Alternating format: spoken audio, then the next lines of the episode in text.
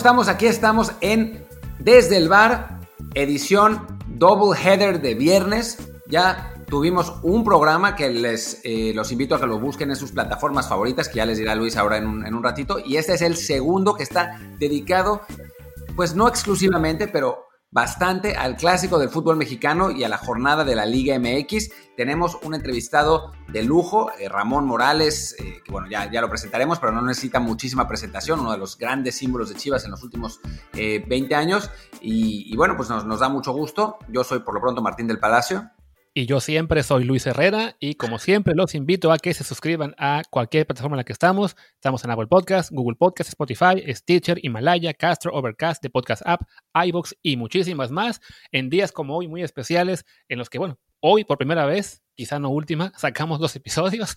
Eh, pues eh, vale mucho estar suscritos para que les lleguen notificaciones, también para que si la lo permite, tengan la descarga automática y así se encuentran en la calle que pueden escucharnos sin ningún problema y sin hacerse su wifi. Y bueno, sí, en el día de hoy con, este, con esta doble programación ya, ya pudieron haber escuchado quizá hace un par de horas nuestro programa sobre selección mexicana y NFL y ahora pasamos con este, esta emisión muy especial de Liga MX, de Semana de Clásico, este sábado América Chivas. Y bueno, vamos a dar paso, si te parece Martín, a nuestro entrevistado pues eh, tenemos el gran honor de eh, tener hoy en, Desde el Bar a Ramón Morales, emblema de Chivas, uno de los jugadores más representativos del equipo rojiblanco en los últimos 20 eh, años. Fue capitán también, que jugó pues no sé cuántos clásicos. Él sí, él sí debe saber, pero, pero yo no sé. No, me acuerdo, yo tampoco.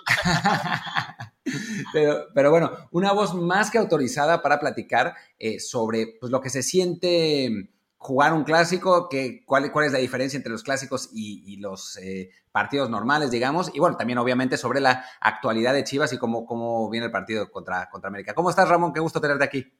No, muchas gracias, Martín, Luis, amigos del bar. Eh, contento de estar aquí con ustedes y, bueno, un honor poder platicar de nuestras experiencias.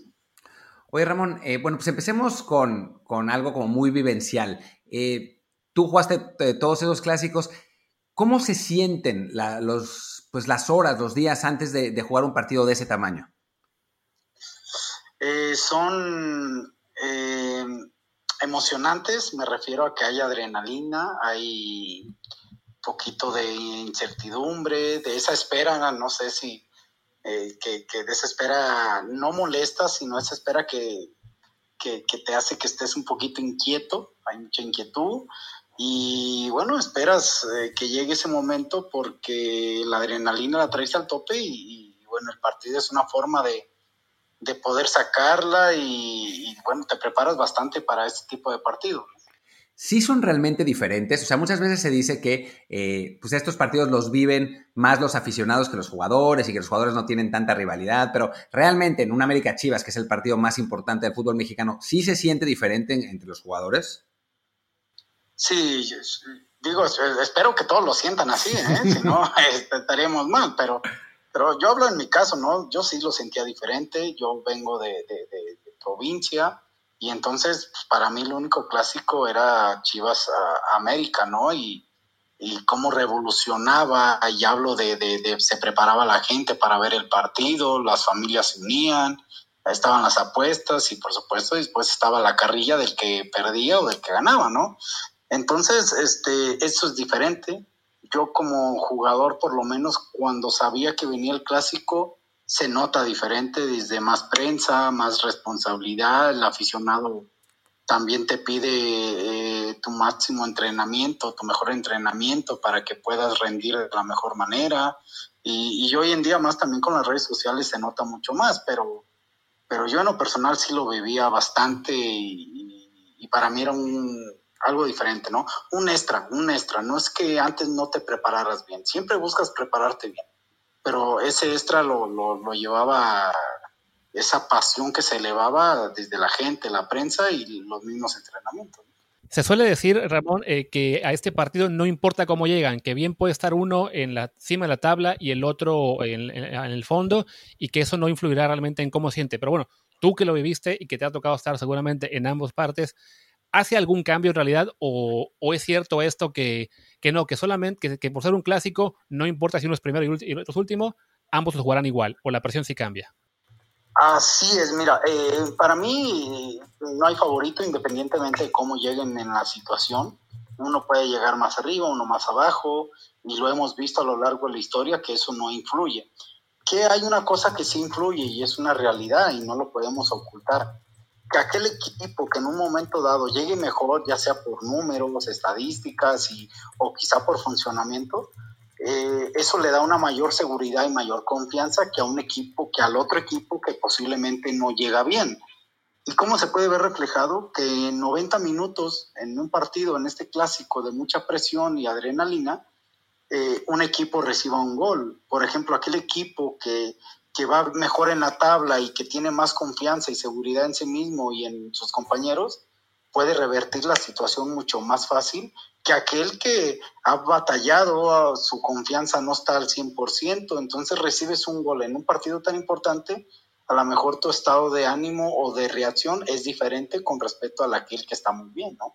Eso sí se puede notar y lo hemos visto, pero de ahí en fuera, antes del partido, todo es exactamente igual y sin importar en qué condiciones lleguen, ¿no?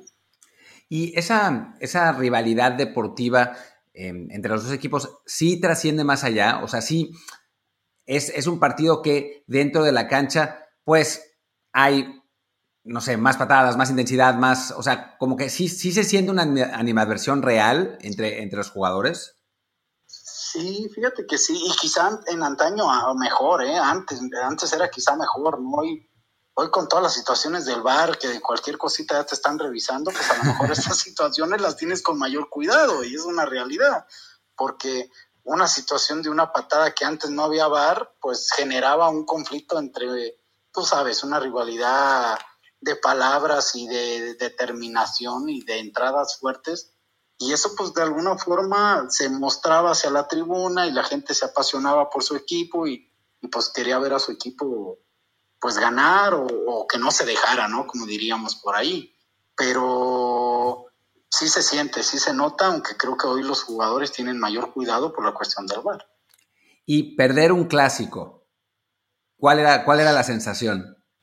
Híjole, eh, en mi caso, eh, tristeza, eh, el efecto inmediato era estar en casa, llegar lo más rápido posible, no salir, y esperar y rezar que llegue el próximo partido lo más rápido posible, porque eso te hacía que mínimo te concentraras en entrenar mejor y revertir esa situación. Y, ya jugando otro partido se olvidaba ese, creo yo, ¿no? O eso sentía, hablo desde la parte dentro de la cancha. Pero como aficionado es un partido muy importante que te recuerdas hasta el próximo año cuando se vuelvan a enfrentar. ¿eh? Y en la previa del partido, eh, ¿qué tanto están atentos a cómo está llegando el rival? O sea, por ejemplo, ahora mismo que, en el América hay una, una, fuerte presión con el fuera piojo cada partido y que aún si ganan 3 a 1, 3 a 0, hay un sector importante de la afición que quiere que se vaya el técnico. Eh, ¿Influye eso en cómo ven ustedes el juego y en decir, ah, estamos en, es una buena oportunidad para, para acabar de hundirlos? O al revés, si el equipo de enfrente viene muy bien, eh, ¿les influye un poco quizá en el ánimo o en la preocupación? ¿O ustedes se enfocan exclusivamente en cómo llega Chivas y nada más? Fíjate que un poquito todo. Si nomás te enfocas en lo tuyo, creo que tampoco hay que faltarle al respeto al rival, ¿no? Por mucha rivalidad que hay. Hay que, hay que verlo, analizarlo, estudiarlo y eso hay que hacerlo tanto individual como colectivamente. Eso te hace ser un profesional. ¿Qué ventajas tiene? ¿Qué desventajas tiene? ¿Qué oportunidades tengo yo? ¿Yo cómo puedo hacer daño? Yo creo que el jugador hoy en día o siempre debe de buscar hacer eso. Pero es, esa parte que tú mencionas a veces es muy complicado que, que se vea como tal. Eh, hay veces que sí sucede, ¿no? Tú sabes, hay equipos, yo me acuerdo mucho de equipos que, que decías, en este equipo en los primeros 15 o 20 minutos te va a apretar con todo, va a buscar un gol y si después de ahí pasa que no lo logra, la gente se le voltea y, tenemos el control. Es un juego al final de estrategia y psicológico también el fútbol, por supuesto incluye la parte física y técnica, pero son detalles que a veces también se analizan y, y se tratan de tomar en cuenta. Por ejemplo, en un clásico, la primer pelota, la primer pelota dividida, es fundamental que la ganemos. Eso nos decían a nosotros. La primer pelota dividida es fundamental que sea de nosotros porque eso automáticamente manda un mensaje al rival y al aficionado de que vamos por todo. Es parte de un juego psicológico. Bueno, ahora hablando un poco más específicamente de ti, eh, ¿qué recuerdo, cuál es tu, tu, recuerdo más, pues tu mejor recuerdo, tu recuerdo más vívido de, de, de un clásico contra América? Bueno, gracias a Dios como tengo la fortuna o tuve la fortuna de jugar algunos, el, el, primero nunca se olvida, dicen por ahí, ¿no? es el que rápidamente me viene a mi mente.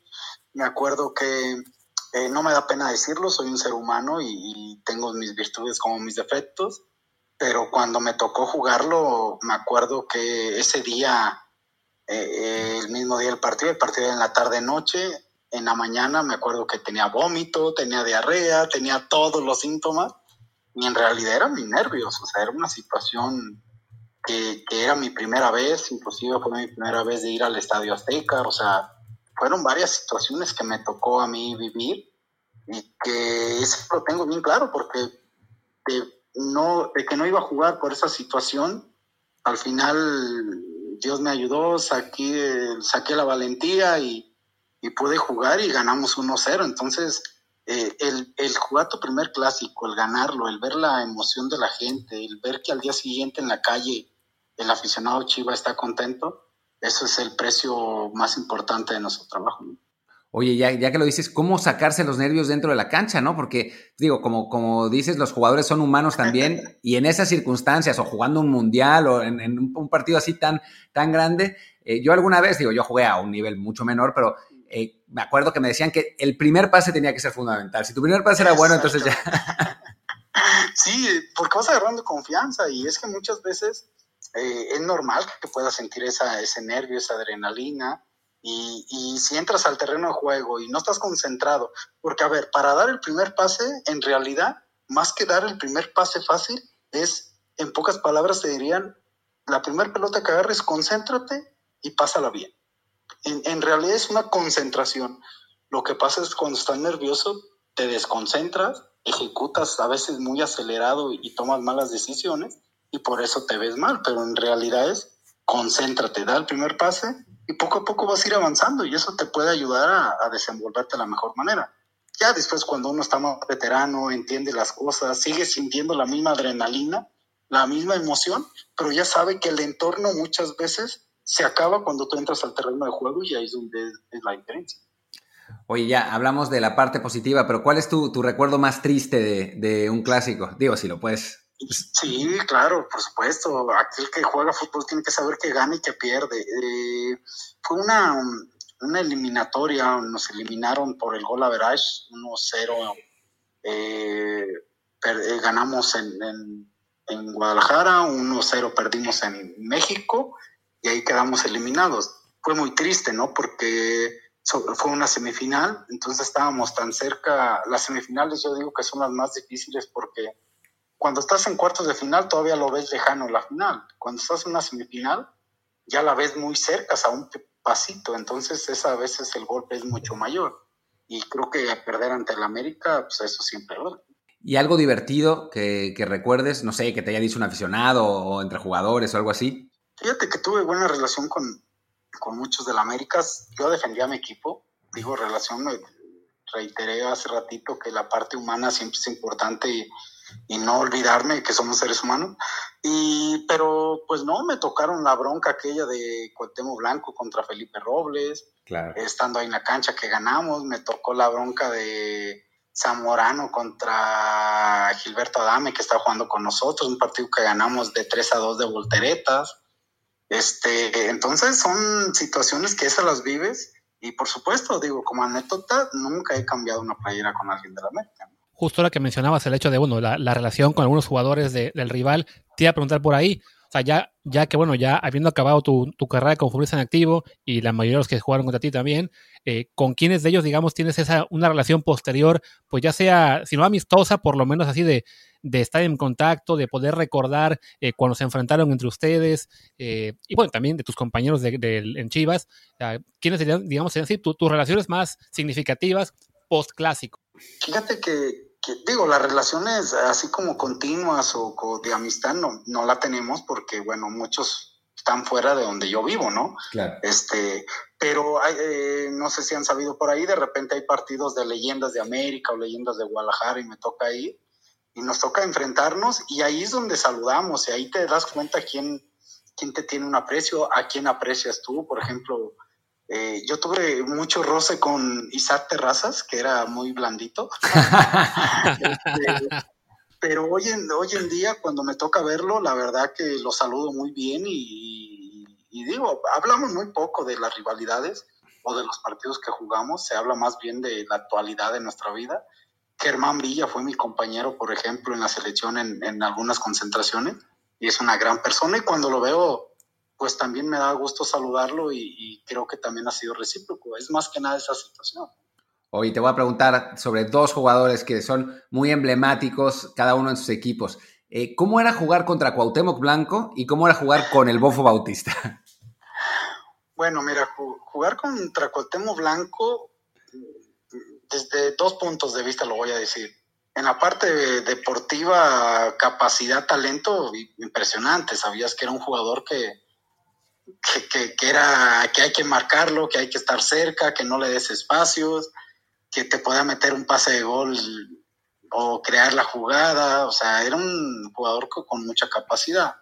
Y desde el punto de vista rival, era un enfadoso, latoso, porque te hacía de todo, porque, pues, bueno, parte de ese, tú sabes, ¿no? Cuando estás dentro del campo, a veces dices una cosa, dices otra, eh, tratas de ganarlo también desde la parte de, de hacer desconcentrar al, al rival eh, era complicado, pero ya después fue mi compañero en selección nacional y la verdad que, que Blanco fue siempre de mucho respeto, por lo menos hacia mi persona, ¿no?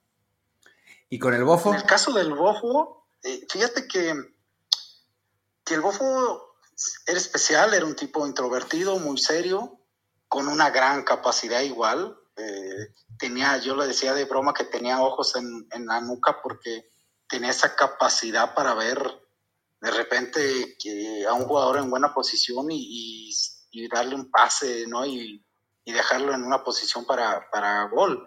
Eh, era un talento natural también, ¿no? Y, y, aunque era muy serio con su carácter y personalidad, en mi caso me tocó mucho cuando era capitán, así que fui muy claro con él, muy directo, eh, sabía que le exigía, pero también sabía que contaba con mi apoyo. Y, y, me gané como que su respeto y él tiene también mi admiración y mi respeto hacia su persona, porque que, no te puedo decir que fuéramos amigos dentro del, de lo que es Chivas cuando éramos compañeros, pero hoy en día lo veo y la verdad que podemos hablar muy bien y a lo mejor esa sensación hoy en día nos damos cuenta que nos ganamos ese respeto, ¿no? Estoy viendo que justo al Bofo lo incluiste en un once ideal de Chivas que te, que te preguntaron hace, hace poco cuando iba a ser un partido de leyendas. Ese once completo que está con Osvaldo Sánchez, Claudio Suárez, El Tigre Sepúlveda, Salcido, Jamaicón Villegas, Coyote Galindo, Bofo, Ramón Ramírez, Omar Bravo y Chava Reyes. Te dejaste fuera a ti mismo de ese once, pero bueno, eh, ¿a qué jugador sientes que, además de ti, a lo mejor eh, pues porque solo pudiste elegir 11, pero ¿qué otro jugador recuerdas que dices fue realmente especial eh, como compañero estar en los clásicos y que se merece, bueno, ese, reconocimiento, más allá de que, bueno, por ser solamente 11 no podías mencionar a otros? Sí, fíjate que eh, tuve buenos compañeros que me ayudaron, que quizás no tuvieron, ay, no sé cuál sea la palabra, los reflectores, por ponerlo así, pero no sé, por ejemplo, Noé Zárate en su momento era una gran persona y gran jugador este, eh, ¿sabes, ¿Sabes quién era un jugador que me encantaba verlo y que lo vi muy poquito en mi niñez y que después investigando la gente eh, dice que era un gran jugador? Pepe Martínez en paz descanse, por en ejemplo, me hubiera gustado poderlo meter ahí porque decían que él era un jugador diferente, ¿no? Se hablaba mucho de otros jugadores, pero Pepe eh, era un crack y, y, bueno, se fue rápidamente, falleció pronto, ¿no? Y, y cosas así, pero se habla de Víctor Rangel también en su momento. Entonces hay jugadores que, que, bueno, la capacidad de Chivas los podemos meter a muchísimos, ¿no? El oye, Chicharito, por ejemplo. Eh, sí, sí, oye, ¿y tú eras, tú eras aficionado de Chivas desde niño también? Sí, fíjate que tuve esa fortuna de que me la puso una herencia de mi padre, eh, irle a las Chivas, eh, me acuerdo que pregunté el por qué en su momento, ya cuando estaba más lúcido, pues mi papá decía que él se sentía orgulloso de ser mexicano y, y bueno, fui siguiendo a Chivas, fui aprendiendo y pues había una rivalidad allí en mi casa entre vecinos y amigos y tíos. O eras Chivas o eras América. Entonces yo me incliné por Chivas por, por un mexicano. ¿no? y, qué bueno, ¿no? Porque si no hubieras, imagínate que te hubieran contratado en Chivas y, Oye, y bueno, pues hablando un poco del, equipo actual de, Chivas y de, y de, cómo, cómo llega el clásico, ¿tú cómo los ves? ¿Cómo, eh, bueno, ves la, llegada de Bucetich, que, ha enderezado un poco el, el barco? Eh, ¿qué, ¿Cuál es tu sensación para, para, Chivas en el clásico? Mira, eh, híjole, ahora sí que 50 y 50, porque creo que Chivas tiene sus virtudes como también tiene sus debilidades, todo equipo los tiene. Creo que en el caso de la llegada de Bucetich le da la oportunidad de tener un equipo más ordenado. Él parte mucho de un orden, ya sea de un orden del parado táctico, ya sea de un orden de relevos o coberturas, como lo podemos llamar, pero siempre manteniendo ese orden. Y, creo que es algo que él ha buscado en Chivas. Y, la otra parte que creo que debe de buscar y que lo ha hecho a cuentagotas Chivas, pero, pero creo que le puede salir, es eh, esa dinámica y esa velocidad que tiene, ¿no? Desde Brizuela, Angulo, Antuna, el mismo Vega, el mismo Macías, eh, el mismo Beltrán, ¿no? Son jugadores eh, dinámicos, rápidos, jóvenes, que pueden eh, complicar a, cualquier defensa, sobre todo cuando recuperen la pelota y salgan a velocidad, ¿no? Creo que esas son dos situaciones positivas de Chivas. La otra es negativa, quizá el, la falta de contundencia de las oportunidades de gol que de repente son claras y que no logran definir los partidos. Y el segundo, el manejo del partido por la misma juventud que puede haber, creo que no logran tener ese control durante 90 minutos. Hablando de este equipo de Chivas, eh, yo lo veo como un plantel que, que tú me dices, es, un equipo joven, un equipo con mucho futuro, que si se quedan mayoría de jugadores este, en, el Guadalajara por, por un buen tiempo, eh, pueden ser un, plantel pues, de, temer en el fútbol mexicano, eh, pero a la vez siento que a veces pues pesa esa presión de ser el Guadalajara, de que se les considere que deben pelear siempre el título, cuando en realidad este plantel, yo lo veo quizás eso, ¿no? Un poco más a futuro, ¿no? O sea, no es un plantel que yo pueda comparar quizá con el que estabas tú en 2006 que fueron campeones, ¿no? No sé si tú crees que a veces esa, esa presión añadida de ser el Guadalajara eh, puede afectar a un equipo que en realidad está más pues para ir creciendo y si todo se da bien, competir por el título, pero que en realidad parece un proyecto más a mediano plazo, ¿no? Totalmente de acuerdo. Eh, de repente eh, uno también, eh, eh, hay una incógnita, no sé si, si, tú puedas pensarlo igual que yo. sabes y, conoces la historia del Guadalajara, entonces esa historia y esa, esa responsabilidad eleva o te hace pensar que vayas y busques el campeonato siempre. Y yo ahí la comparto, pero también comparto la otra que es mi análisis y mi, y mi punto de vista en base a mi experiencia dentro del fútbol creo que como tú mencionas, Guadalajara está en ese proceso de buscar consolidar un equipo, puede ser en seis meses, en un año o poquito más, para que pueda eh, no nomás calificar, sino ser campeón. Eh, no podemos separar una cosa con la otra. Lamentablemente aquel que juega en el Guadalajara debe de saber eso. Y esa es una situación handicap que a veces juega a favor o a veces juega en contra. Así lo veo yo. Pero creo que este equipo tiene potencial para calificar y después de ahí en liguilla, pues si logra y es campeón, fue un torneo sorprendente.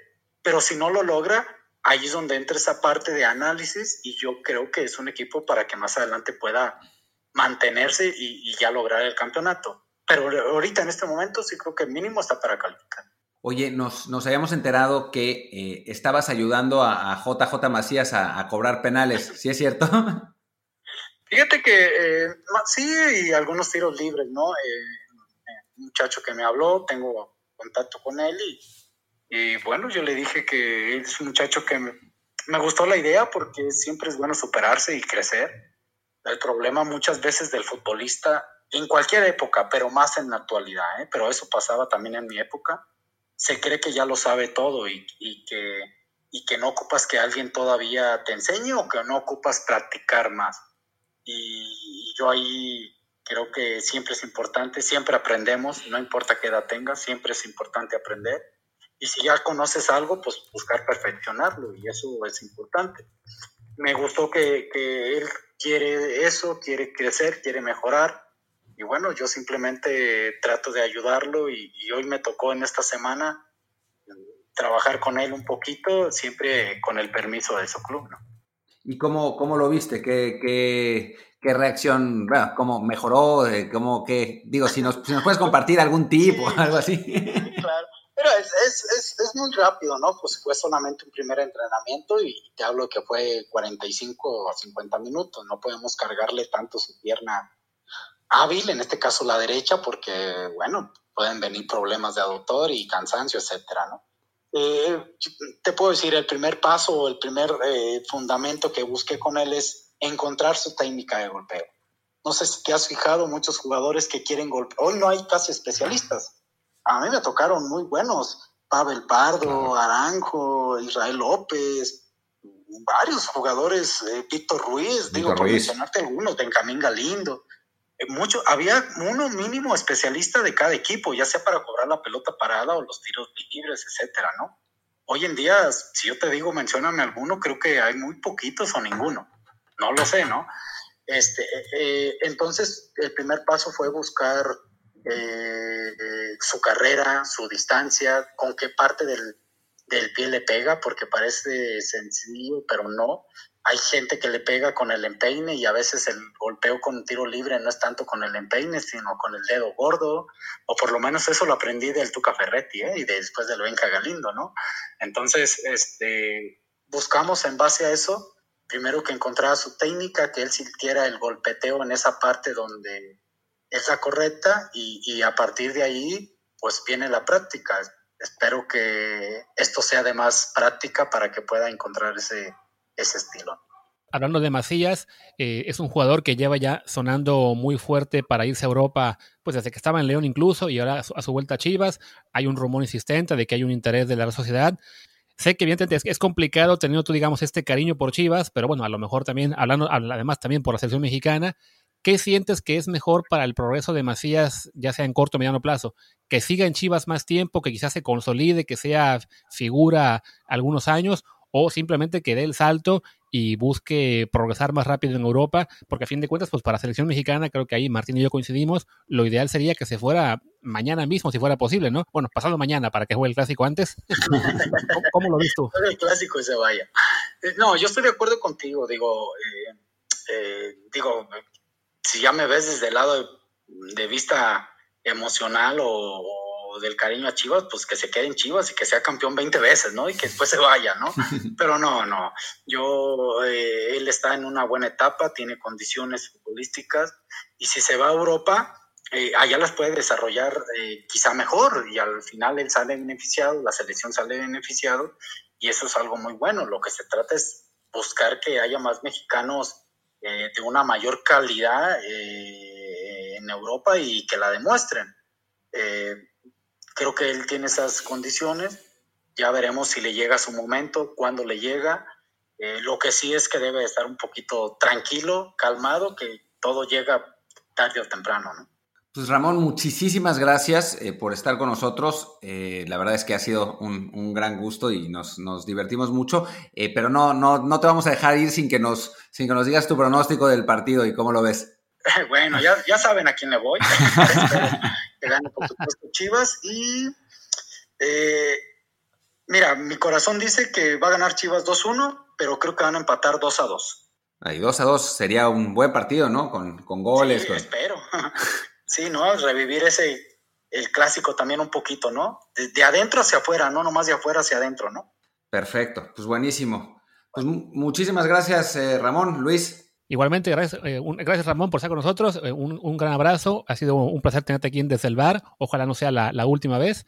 Y pues igual, mucha suerte para mañana para Chivas y, que, sea sobre todo un buen partido, que es lo que más nos interesa a todos pues como fans del fútbol. Así es. Un abrazo Luis, un abrazo Martín y pues aquí estamos a la orden. Buenísimo. Muchas gracias. Gracias. Pues ahí está, eh, Ramón Morales, la verdad es que muy, muy divertida la entrevista, muy, muy amable, muy simpático Ramón, eh, más jugadorazo en su, en su tiempo y, bueno, uno de los, de los grandes símbolos de Chivas.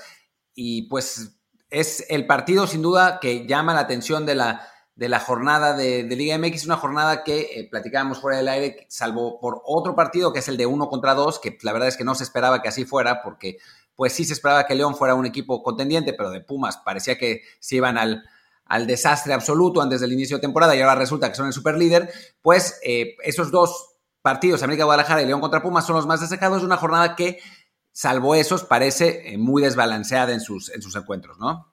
Sí, que ojo, el de León Pumas es uno contra tres. En realidad, el, número dos es Cruz Azul, que tiene a su vez una visita ante el, ante el Morelia Morado, del que no hemos hablado mucho, pero bueno, está en, ni siquiera está en zona de liguilla, así que no, no se ha merecido muchos reflectores. Pero sí, fuera de eso, la verdad es que es una, es una jornada dispareja, partidos que en principio no parecen tan atractivos. Eh, dicho esto sea con todo respeto a las aficiones que luego se enojan con nosotros porque no les damos eh, mucha bola a sus equipos, pero bueno, la verdad es que en un día como hoy, Necaxa Puebla o mañana Atlas Pachuca, no, no son platos fuertes como, como uno quisiera. Sí, la, la, atención queda por completo en el clásico este sábado, que se va a jugar eh, en, el Azteca a las 9 de la noche. Fantástica hora para nosotros, porque ya en mi caso queda a 4 de la mañana, en el de Martín a las 5, así que pues creo que nos tocará ver la repetición el día siguiente. Y fuera de eso, a esperar hasta el lunes para ese León Pumas, que igual nos queda en el mismo horario, eh, pero sí el, el, resto de encuentros no, no es tan atractivo. Y bueno, antes de hablar del resto de la jornada, hablemos ya nada más, cerremos el tema América Chivas. Pues creo que es por fin un clásico en el que ambos llegan relativamente bien, más allá de que, de que bueno, ya sabemos que la afición Twitter americanista eh, odia al piojo y Chivas todavía genera dudas por su falta de contundencia. Pero bueno, es un partido entre el cuarto y el sexto de la tabla que debe ser atractivo, ¿no? Sí, en Chivas hay una, una sensación de más. Eh, optimismo con la llegada de Bucetich, se ha estabilizado el barco, como bien decía eh, Ramón, em, es un equipo con más orden, más organizado, eh, que quizás con un poquito más de contundencia incluso podría estar, eh, pues no, quizás no mejor ubicado en la, tabla, pero sí tener más puntos, podría tener quizás un, estar un lugar más arriba. Em, pero bueno, y es, es un equipo Chivas con talento, ¿no?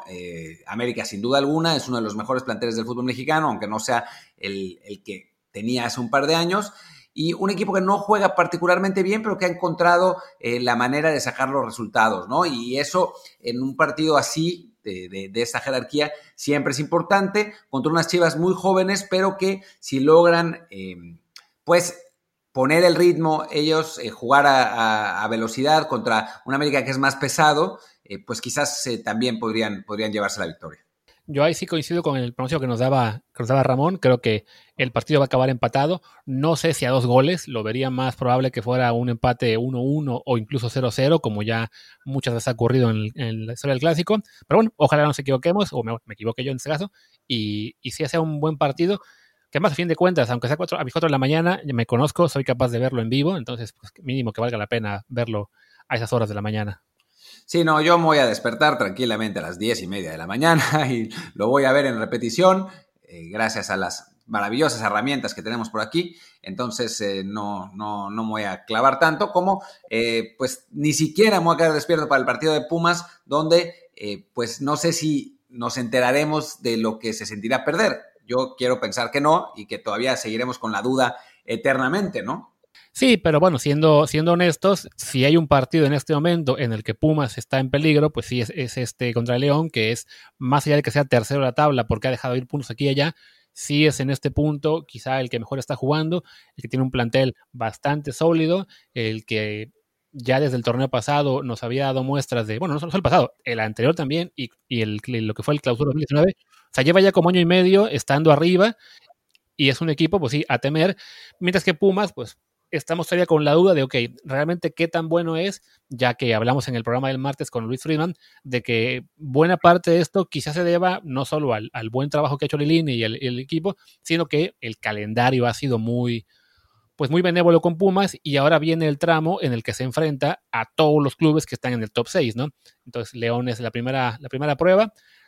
Ya veremos el lunes qué tal nos va, pero sí, creo, yo sí pondría ahí como favorito a que León rompe el invicto de Pumas. Ojalá me equivoque. Pero claramente, o sea, León tiene que ser considerado completamente favorito en este partido. Si Pumas le saca el resultado a León en el Camp Nou, estamos hablando de unos Pumas que son mejores de, los que, de lo que cualquiera esperaba, incluso nosotros aficionados del equipo. O sea, es, claramente favorito de León, es un equipo mejor armado, eh, con, que, lleva un recorrido largo, con varios jugadores que llevan mucho tiempo, mientras que Pumas ha logrado encontrar una regularidad y una consistencia, pero seamos absolutamente claros, tiene varios jugadores sub-23, tiene algunos jugadores que no estuvieron en, en la cancha toda la, eh, en, todas las jornadas por cuestiones de indisciplina. No tiene, no sé si vuelve Nicolás Freire, pero si no vuelve va, a ser una, una baja importante. Eh, pero pues de la mano de Talavera todos, todos esperamos lo mejor y puede ser que, que Pumas saque por lo menos un empate del Camp Nou, aunque, aunque León es el claro favorito.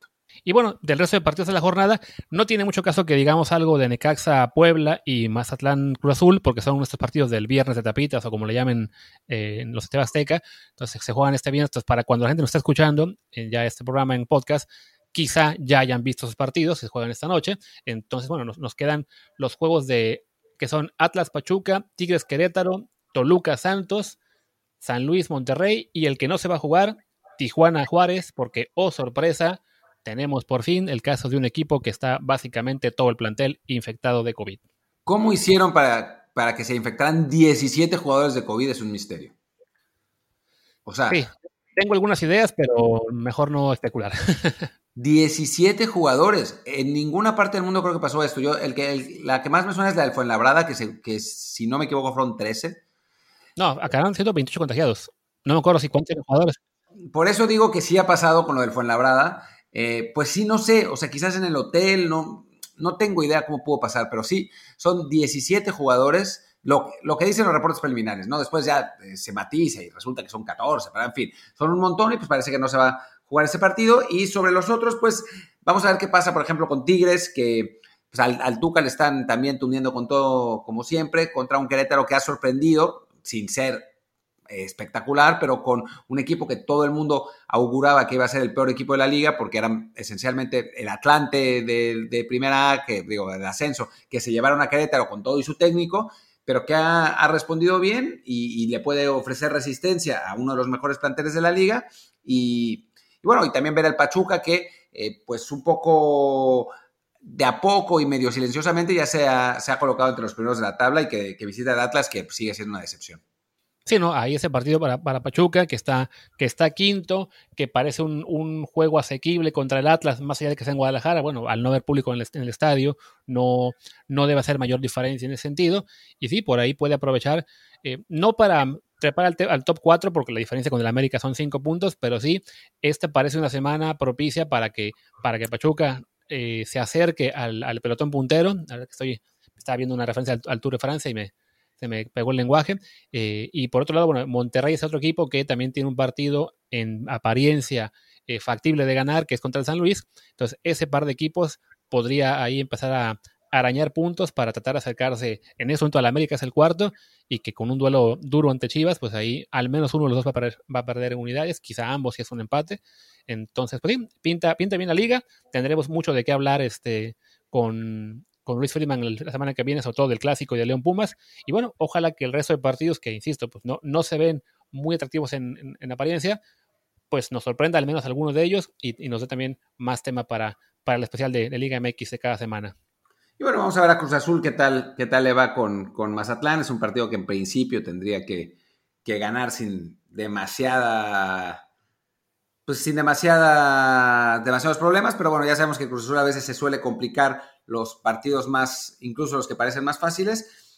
Pero bueno, en fin, creo que, con eso ya, ya cubrimos más o menos lo que pasa en la Liga MX, lo que pasa en la Liga MX. Eh, los invitamos a que escuchen nuestro otro programa, el, programa de que en el que hablamos de eh, la selección mexicana, las nuevas reglas FIFA y la NFL, que estará ahí en sus plataformas favoritas y que, bueno, nos acompañen como siempre. Ahora sí, no por ninguna razón vamos a tener programa el fin de semana. Ya hicimos una sobredosis de programa, eh, salvo que Messi se vuelva a retirar. Y nos vemos, nos vemos por aquí el lunes. Yo soy Martín del Palacio y mi Twitter es arroba martindelp. Yo soy Luis Herrera, el mío es arroba luisrha y el del programa es arroba desde el bar POD, desde el bar pod. Gracias y efectivamente, no importa lo que pase en el deporte este fin de semana, no nos vemos sino hasta el lunes. Chao.